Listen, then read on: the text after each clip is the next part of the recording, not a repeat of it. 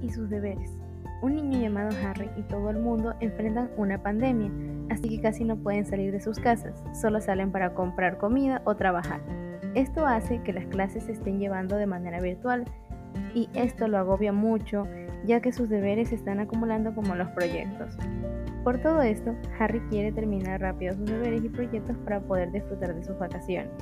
Gracias a la ayuda de su primo, él pudo terminar a tiempo sus deberes para poder ir de paseo y disfrutar de las vacaciones que se merecía por su esfuerzo.